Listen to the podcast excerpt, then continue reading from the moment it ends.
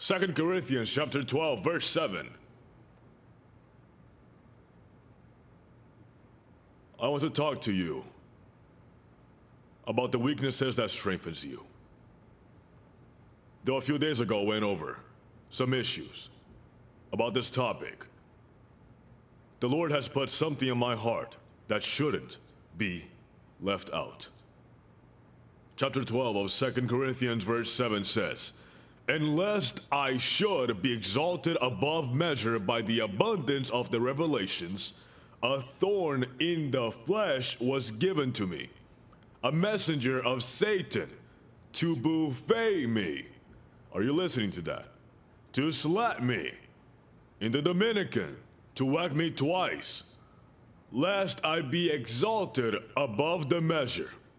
Concerning this thing, I pleaded with the Lord three times that it might depart from me. And he said to me, My grace is sufficient to you.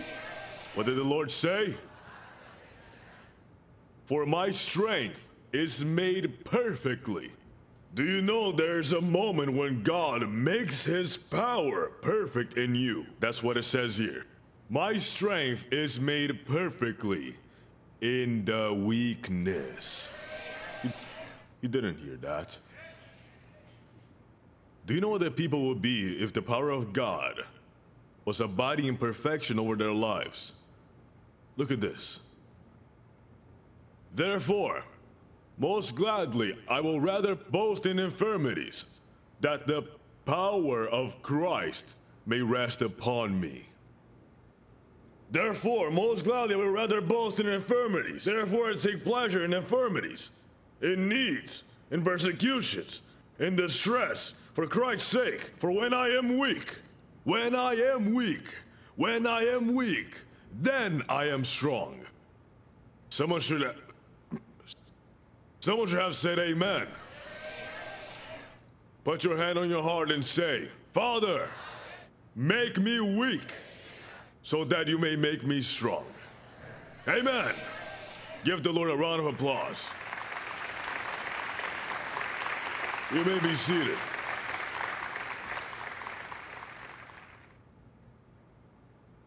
The modern culture celebrates and idolizes the power.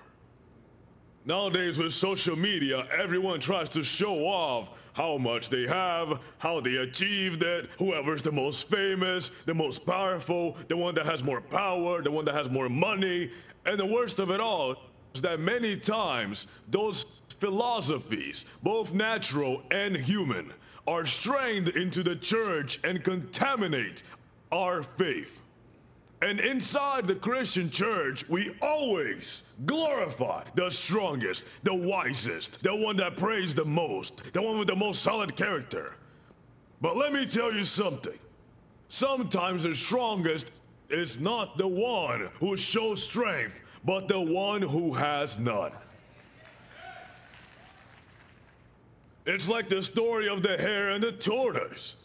Everybody bet on the hare, but instead, the tortoise won. Because the problem that we have as a human being is that we are like Prophet Samuel. Prophet Samuel looked at the strongest brothers of David and said, These are the anointed ones. But in actuality, the Lord told him that strength is not what is showed externally. It isn't in the bank account, neither in the skills you have. It isn't in the connections nor in the social status. What I see is inside. There is a power that is inside us. And that strength does not come out unless there's weakness on the outside. Oh, whoa, whoa, whoa. In the book of Numbers, chapter 13, verse 31. And the spies told the people, Let us not go up there, because those who are up there are stronger than us. But they didn't understand that that was the warranty of their victory. Because the physical weaknesses, material weaknesses, weaknesses in the natural scope, produces the divine intervention. When you get weak, God gets strong. Here it goes again. When you get weak, God gets strong when you have nothing. He becomes your provider. When you are lost, He becomes your guide. When. Oh, no, no, no, no. Someone has to give a glory to the Lord. That is why there is strength coming from weakness. I said there is strength coming from weakness. And sometimes we're unable to comprehend this. If Gideon saw his debility as an obstacle to succeed, and it was the secret to his success. Here it goes again. Gideon tells the Lord, I am poor. I don't have anything. And the Lord said, That is why I come to you. Because you don't have anything, I shall give you so that you can comply with what you have to do. God chooses Moses for being a stutter, for him to preach. Because if he had chosen an eloquent man, a man of, of, of, of rhetoric, he would not have been able to use him because it was God who wanted to talk through the stutter. And since the stutter thought that God was not able to use him, God used him. Jeremiah said, I'm still a child. I don't have skills. I don't have wisdom. He said, Don't say that you are a child, for I am with you. And it is because you say you are a child that I am with you. I don't know if someone is following me. Perhaps you're looking at your lack of resources, or your lack of skills, or your lack of opportunities as something negative. But in the name of Jesus, that is going to unleash a visitation of God to your life. Be prepared in the name of Jesus because when you are weak, it is when you are strong. You know, one of the craziest Christian expressions I have ever heard is I have done everything. I just need praying. It is the opposite, buddy. You should have started with the praying.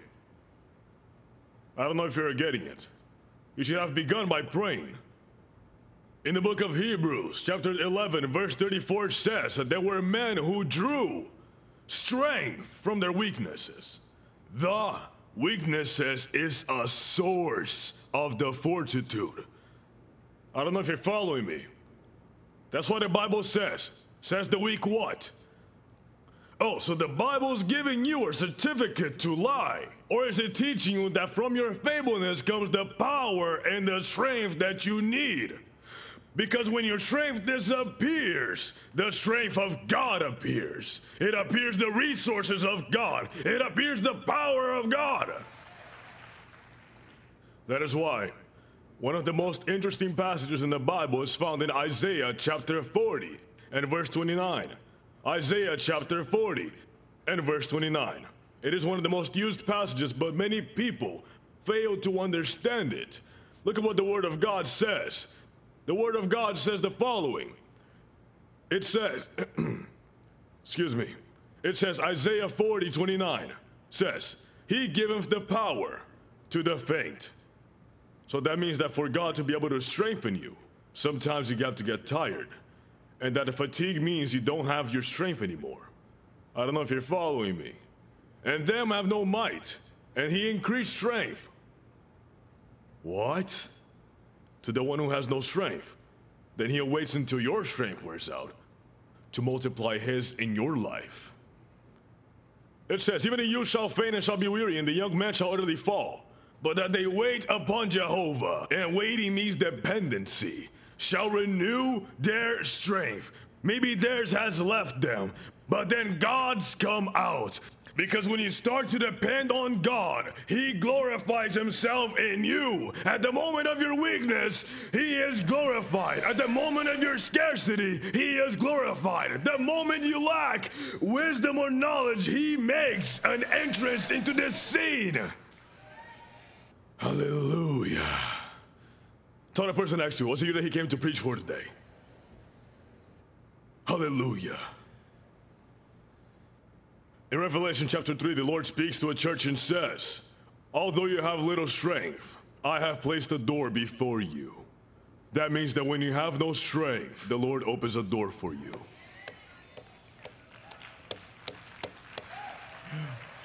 When you have a lot of strength, God says, You open it. So aren't you the superhero, that MacGyver? Huh? Then you open the door. But when he sees that you have no strength, there the Lord comes out in action. I don't know if you're understanding me. One day I was listening to my son Ruddy when he was little, and he used to, yeah. And as a Dominican father, you don't pay attention because the kids are kind of crazy. The wicked parent has more of um, a more um, um, a more accent way of educating them. You let the kids fall apart, you know. And if they get to grow up, you say, "Be blessed, the Lord." But he uh, he keeps on like, ah, ah, ah. Well, I got upset because I was watching Law and Order. And suddenly, bro, I slammed the door open. I see him trying to tie his shoes. Because I had taught him how to do it, but he was doing it wrong. He was trying to do a bunny or this and that and whatever, but he couldn't do it. That's why he still uses shoes with Velcro. No, no, no, no, no. He's in there, and I said, Let me help you. No! And he kept trying. And I kept insisting. Let me help you. I said no! I can do it! Showing his snot dripping, all green and. and I waited for a moment. Finally, the guy went like this, and he pulled back on his bed and yelled, You do it! In two seconds, I tied his shoes. The same thing is what God does. He's waiting for your strength to leave you so he can introduce his power, his wisdom, his skills. Is there anybody here that is comprehending what the Word of God says? You may be feeling weak, but God is opening a door for you. He is opening an opportunity. He is opening a new beginning. Who have I come here to speak to? Perhaps you don't have, but God does have it. Perhaps you don't know, but God does know. Perhaps you do not understand, but God will explain it to you. Hallelujah. Because there is a strength that emanates from weakness. In Second of Chronicles, chapter 20, verse 12, King Jehoshaphat prays the following way. He realizes that the enemy comes against him. It is too powerful for him to be able to win that battle. And in verse 12, he says, O our God, and this is King Jehoshaphat praying because a full army is coming against him. And it says, O our God, will you not judge them? Because we have no might against this great company that cometh against us. In other words, he says, We are weak. There is no strength. Yes, that is the problem with many Christians that we are in power mode. All the time. Even Superman has to be Clark Kent every once in a while. I don't know if you're understanding what I'm saying. I don't know if you're following me, but there are Christians who live like, brother, how are you? Hallelujah. In victory. Be blessed the Lord. Ow! And if you approach them with a problem and you mean to tell them, listen, something's going on with me, they go like, brother, put your pants on spiritually. Rise up. What is wrong with you? Give it a little fave. Little whack is what I'm gonna give you.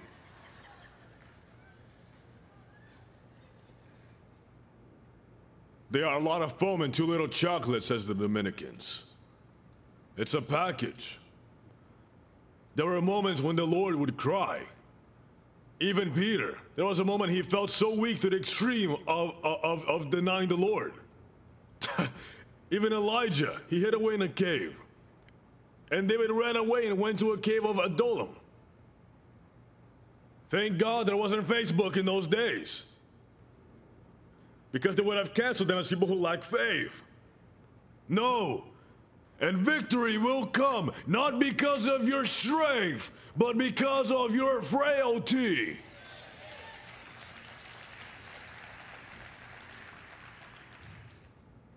This was a man of faith. I have no strength. We have no might. Neither know what to do. Oh my God. An evangelical doesn't know what to do. Have you heard of an evangelical that tells you, I don't know? Have you ever heard of an evangelical that tells you, I don't know? No, an evangelical knows everything plus three more stories. You are a cooking chicken. And, and you say, I don't know how to do this. Well, evangelical was the Bible, according to 2 Corinthians chapter 27, 32. Chicken has to be cooked the pollo tropical style. Tropical means from the Hebrew word trospekos, which. What is that? Forget it, declare yourself a dummy. So that the intelligence and wisdom of God flow. Declare yourself an ignorant. You know what the Lord Jesus told the Pharisees? If you didn't know, I would be with you. But because you say you know, I am not with you. Good. Hmm? You know it all, so God leaves you alone then. You don't need him. You know nothing. We don't know what to do, but our eyes are upon thee, because right there it is. When weakness turns into power. When you have none, and you see God's power. And all Judah stood before Jehovah with their little ones, their wives, and their children. Notice that the mother in law was not there. Then upon there, Jahaziel, the son of Jachari, the son of Benaiah, the son of Jeiel, the son of Mattaniah, a Levite of the sons of Asaph. Can you imagine if we introduce ourselves like that now? I am Pastor Ruddy, Pepe Gonzalez's nephew. It says, Came the Spirit of the Lord in the midst of the congregation. And he said, Hearken ye, all Judah, and the inhabitants of Jerusalem. And though King Jehoshaphat, thus said the Lord unto you, Be not afraid, nor dismayed by the reason of this great multitude, for that battle is not yours, but of God's. Since you don't have any strength to fight, I will fight in your place, says the Lord.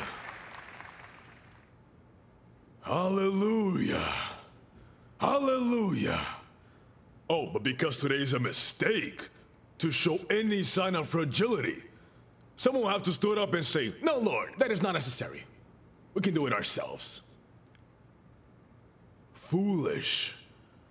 Nowadays, Christians are criticized. Nowadays, Christians are accused of being weak. Nowadays, they persecute, they mock those who are in trouble. Having nothing means not having faith, not having strength, a lack of spirituality. Nonsense! There's a type of weakness that God Himself's provoking us to strengthen us.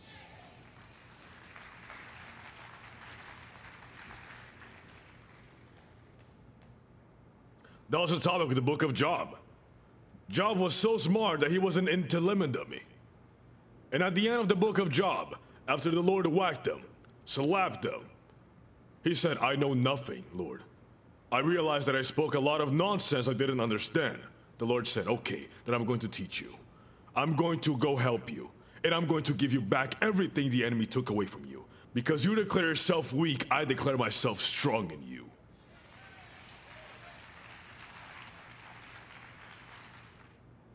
Therefore, and here's where the heavy duty comes out. In 2 Corinthians chapter 12, verse 7 to 10, Paul exposes us to a fact that seems illogical. Because what Paul says is, is that sometimes God will allow that the enemy gives you four slaps in the face to awaken you. What? Yes. And the enemy will bring affronts, necessity, persecutions, and anguish. What for? So that you get weak and lose your shine and lose your strength and lose your intelligence. And when you have nothing left, the Lord intervenes in your battle and He liberates you. He lifts you up. He heals you. He.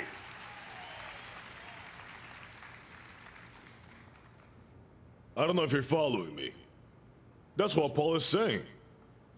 The Lord permitted that a spirit sent by the devil himself give me four slaps so that I would not exalt myself so much, exceedingly. You know why? Because Paul was boasting too much. I am paraphrasing Pharisee. I have so much pedigree. I have connections. I have intelligence. I have wisdom. I have, I have, I have, I have.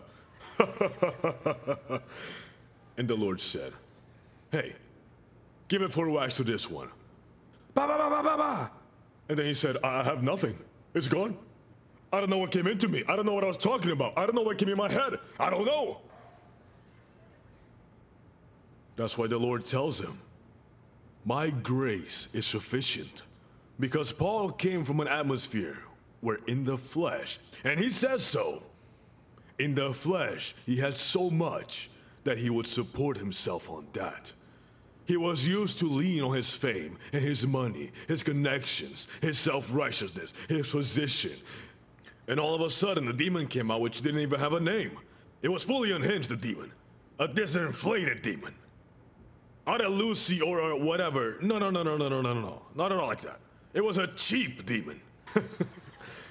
but it went ba ba. And the guy said, What was that?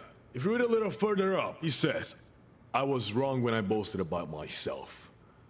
What happened was is that God crushed them so that he stopped being such a big head. Hmm? I'll never forget. And I don't know if this was God, the devil, the flesh, or simply a demonic bird. The only thing I know is that there was this guy at a conference we were at, and the guy spoke to us all. He was like a theologian, talking to us about this and that, whatever. So boring. Oh my god, I begged the Lord to rapture 60 times during that guy's first presentation point. We were at a conference in Bolivia, and the guy came out and started to throat about all his degrees. Like we were in this nice place outside, and he started to show off his many degrees. I did this, I got that, and this bird passed by him. But guys, it wasn't just like whatever. No, no, no. The bird had diarrhea. No, no, no, no, wait. I, I thought it was a pterodactyl that had passed by. Or that God had given wings to a cow. Because it went on the guy's glasses, his face, his suit. He had it cost him $2,000. Everything he got. I wish I could say the word to sound good, but I'm not gonna say it.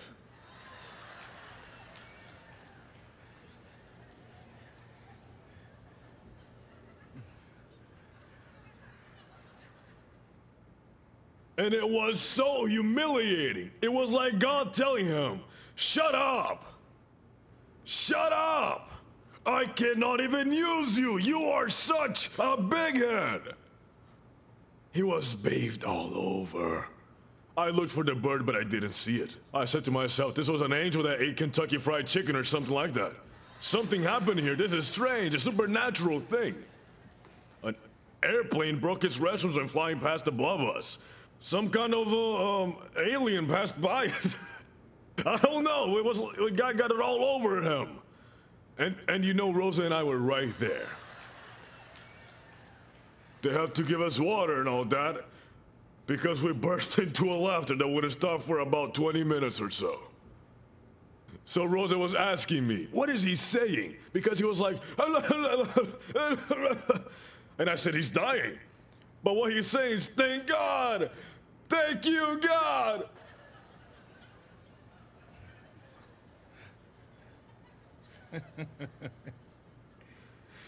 and what the Bible says here is that Paul had so much to boast about in his nature that the Lord allowed that a cheap demon gave him a few slaps to the face.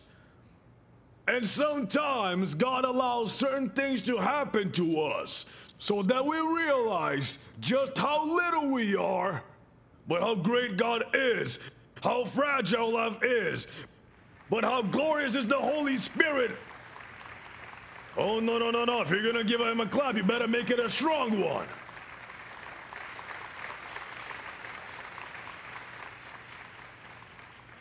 In Psalm 107, Psalm 107, verse 23, there's something interesting. Psalm 107, verse 23. I have preached about this psalm other times, but I feel like it's necessary to read at least this portion. They that go down to sea in ships that do business in great waters. These see the work of Jehovah and his wonders in the deep. For he commanded and raised the stormy wind, which lifted up the waves thereof. They mount up to the heaven, they go down again to the depth. Their soul is melted because of trouble. They reel to and fro and stagger like a drunken man. And it says, and all of their science is useless. Everything they had knowledge doesn't work. Everything turns wrong. The captain doesn't know what to do. The one that controls the rudder doesn't know what to do. And then, everybody says, and then they cry unto the Lord in their trouble, and he brightened them out of their distress. You know what the problem is? As long as there's a captain in control, and a technician in control, and 17 sailors in control, nobody cried. Because we're gonna fix this. Everything is going to be alright. Uh uh. I say to people that I live in an airplane, and there are times when the airplane shakes up. And they shake badly. I've been in these, but heavy. Heavy! I was on my way to Australia, to Sydney, Australia. And that thing started to shake at midnight. And I said to myself, I know there's no place we could land down there. Unless we turn this into a submarine. You know? Because I was thinking that that thing just kept shaking and shaking and shaking. And then suddenly, the pilot announced, Howdy. He said, Howdy. He said, Everything's gonna be alright. There is no problem. We will get there. Everybody relax. Buckle up and shut up. And I was happy. That gave me a peace of mind. How cute of him, right? How cute. What a difference would it have been if suddenly you listened to the speaker in the palace say, Jehovah is my shepherd. I will lack nothing. He makes me lie down in green pastures. I'm going to rest in peace. Ah! You know what I would have done in this case? I would have prayed too. Why? Because you would have realized that a man can no longer do nothing. His science is useless. But our God, who sees our feebleness, who sees our lack of intelligence, who sees our lack of resources, he really can. I said, he really can indeed. There's a very interesting analogy of a mother who took her son into the public pool. And suddenly, the kid jumps into the water and hits himself against one of the corner of the pool. And when the kid hits himself against the pool corner, he faints and goes down. And the kid fell and he started feeling weak and he couldn't get out. He tried to go back up into the water, but he couldn't. He was trying to get out and he was trying to swim and, and trying and trying and trying, but he couldn't. Trying to get out and trying to swim, but he couldn't.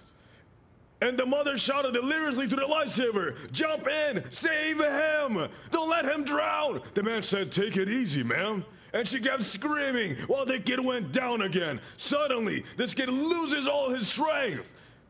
Then the lifesaver dives in, grabs the kid, and rescued him. And the mother got so mad, she hit the lifesaver on his back, yelling at him and telling him, Why didn't you jump when he fell in the water? And he said, If I had dived in, ma'am, we would have both drowned.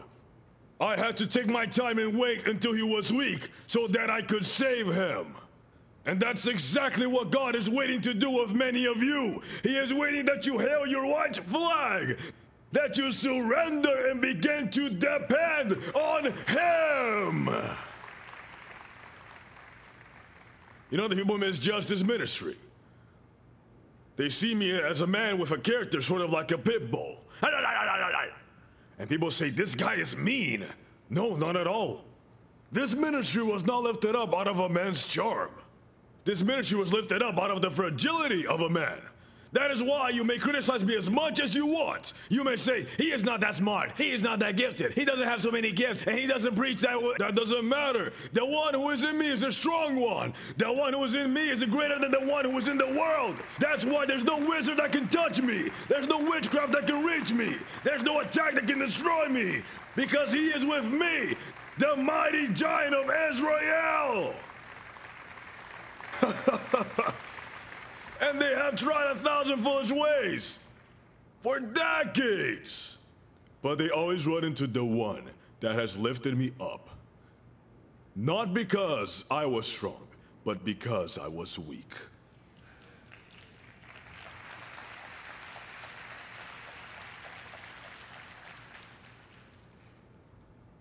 What we have just pointed out takes us to an even crazier point.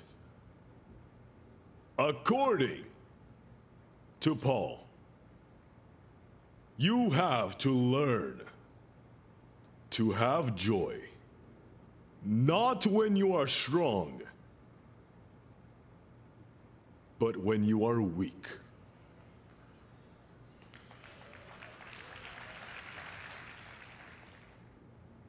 What? You have to learn to be content when you don't have money, not when you have.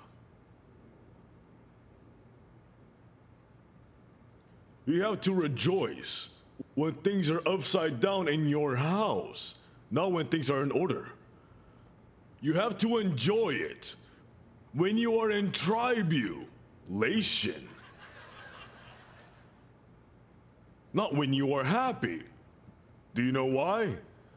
Because according to those words, when things are like that, the glory of his presence descends with great power. No, no, no, no. No, no, no, no, no. You're not listening to me. It seems like you're not listening to me. It looks like you're not listening. I'm the oldest of my cousins, and I was also the first national challenger in karate. I started at age six, and was champion in my country. Now, my cousins always thought that I was some kind of ninja in Technicolor. And my cousins always came up. They used to live in Los Prados, a place called Los Prados over there, and always call me because there was a guy they wanted me to smash in the face. They told me, Cousin, when are you coming over to smash this guy, Spanish guy, in the face? He was a Spanish. I said, Come on, cousin, I can't do that. I'm a guy. I'm a guy dedicated to martial arts. I can't do that. But cousin, come! But nothing. Nothing. I said no. Absolutely not. Only until the guy punched my cousin. That afternoon, I was there. And I went up to him. Guy in, in the paella, the guy was eating, and crushed it all over his face. And that is what happens. What happens is that when all is in peace and the enemy is only talking, the Lord is okay. But if the enemy attacks you,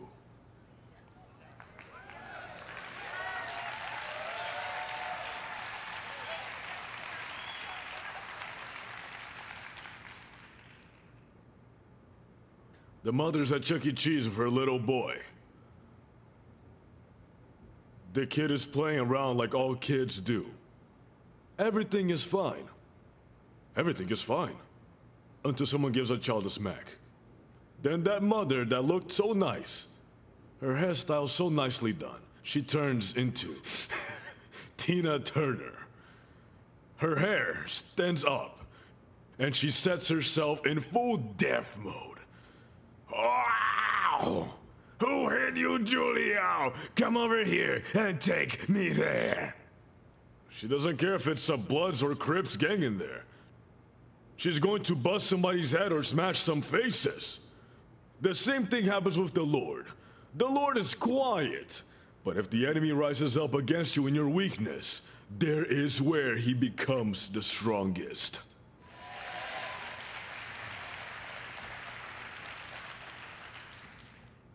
That's the reason why the Lord Himself sometimes allows the enemy to come against you.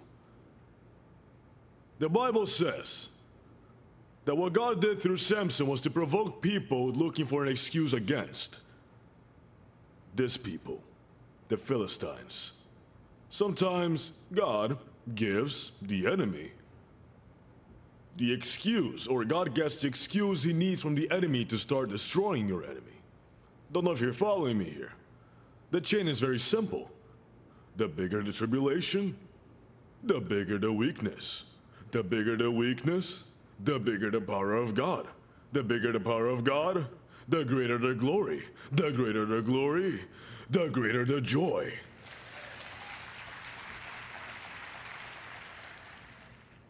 First Corinthians chapter 12 verse 22.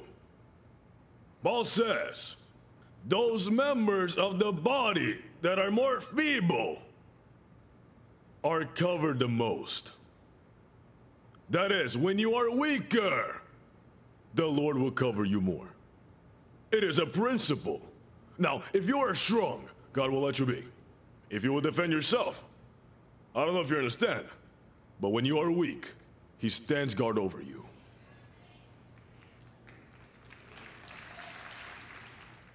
Romans chapter 8. Nudge the one next to you and say, Listen.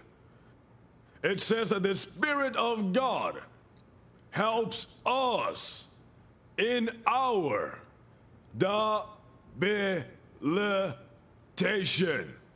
Not in our strength, but in our debility. That means that in the moment that you feel that you are stumbling around, in the moment that you feel overwhelmed, harassed, persecuted, in that moment the Spirit of God rests upon you. Because He is coming to help where you can't do it. I don't know if you're following me. That's the way I am with my children especially the boys. I have taught the boys that they need to earn. They have to. So they have their jobs. Yeah, yeah, also chasing paper. He does any kind of work now. He now found a job where he, he does editing for videos. Then look, he told me the other day, Daddy, but I don't get it. When I don't have money, I just ask you and you send me the money. Now that you know that I get a small check, you give me nothing. I told him, exactly. If you have some, why you want more? Oh, then now I'm gonna spend it all. Then I'll help you. Oh, I know. of course. And that is it. Sometimes we do it in the wrong way because we want to reward the strongest of the bunch. While God looks at our weaknesses, we let ourselves get carried away by the stupidity of people in the church, of evangelicals who want you to always feel good. Because if you dare to feel bad, you are in sin or God is not with you. Get rid of all those wackos. Many are the afflictions of the righteous, but the Lord delivereth him out of them all. If you are not going through afflictions, He won't liberate you. But if you are suffering, He will liberate you.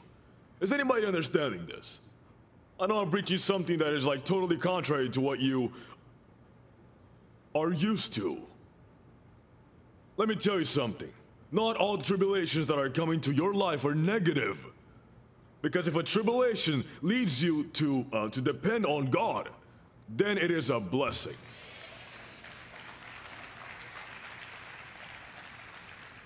In Isaiah chapter 6, we see the prophet crying the presence of God because Isaiah protector had died. Uzziah died, and he got scared, so he went up to the temple of God. The Lord reveals to him right in there. Because when you feel weak, when you feel overwhelmed, we tend to look up, and he tends to look down.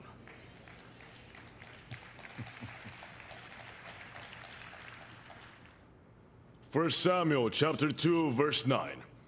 So this is a sentence that God has passed. Because no one, say no one, no one will be strong in their own strength. So said the Lord, no one will be strong in their own strength. Moreover, 1 Corinthians 10:22 says that when we claim to be strong, we provoke God to jealousy. It says, do we provoke the Lord to jealousy? Are we stronger than He is? That means that a doctrine saying, I am strong, I have so much faith, I am anointed, I have everything, I have everything, is dangerous. It's dangerous. In 2 Samuel chapter 3, David said, I am weak, even having been anointed as a king. It seems like you're not listening. This is King David, the excellent warrior. He says, I am weak, even having been anointed as a king.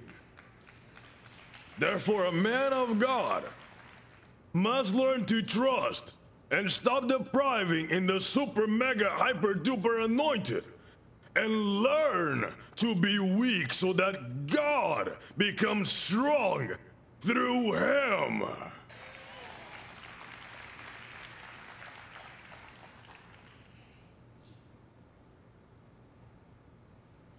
I'll finish with this. In the book of Proverbs, chapter 20, verse 29, says that the glory of the youth is their strength, the elders is their wisdom. Do you know I read this? For what occurs in John chapter 21, verse 18. If someone can help me out here, I'll be obliged. In John, Lord Jesus tells Peter, Peter, when you were younger, you would gird yourself and go wherever you wanted. But when you grow old, someone else will gird you and take you. Which teaches me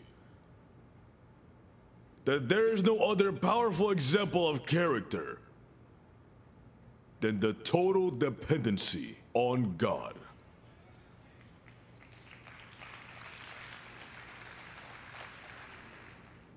What Peter type would judge the natural man has more power, but a young Peter, the impetuous Peter, the Peter who brandished a sword, the one that couldn't keep quiet and confronted anybody, who feared no one or wanted to behead everybody. The natural man would say, That Peter, that is a real man, tough. But that is fragility because he was too self sufficient. But after God processes him, and he comes to realize he is not so brave, the type of Peter that we see further ahead is a quiet Peter, one that depends on God. A kind of Peter who, just like Samson, grasps the shoulder of a guide and walks towards his greatest victory. Anyone who would have seen Samson killing 1,000 Philistines with a door would have said that man is strong. However, Samson was not stronger when he killed the Philistines. He was stronger when he leaned on and allowed himself to be guided in total dependence. You're not listening to me. Do you know what Samson did? When he let himself be led by this young man. Something he hadn't done in years. He prayed to Jehovah. What? Yes. If you've noticed, Samson did not pray to Jehovah. Samson would grab a door, he'd grab a donkey, he killed people, exterminated, fell in love, let go of a woman, a woman, and took another one. Any female that passed by his side was already his girlfriend, and rah, rah, rah, rah, rah, and spent it threw away, and I'm strong, and rah.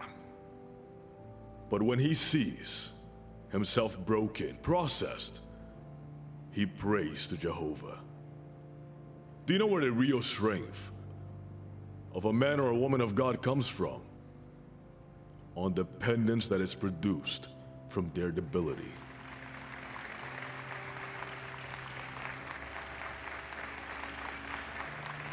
That is why there's a weakness that strengthens you. Which leads me, me to a conclusion. Don't go so crazy when you have nothing. When you know nothing. When you don't understand. Or when you feel nothing. Because in the midst of your frailty and shortage, in the middle of your grievance, or, or any offense, or your persecution, it is then that the power of God will come down in a greater magnitude to your life.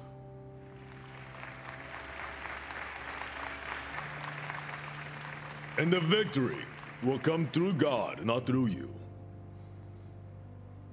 Victory will come to your life not because you are strong, but because you were feeble enough that you allowed the power of God to be manifested through your life. Somebody will have to give glory to the Lord.